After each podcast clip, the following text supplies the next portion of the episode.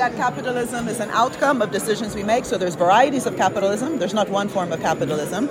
And we should use every tool that government has to tilt the playing field towards capitalism which produces inclusive and sustainable growth. That means a particular type of taxation, particular type of uh, design of the banking system, particular design of budgeting and procurement. So that will help us get to a different form of capitalism. But I really have to go.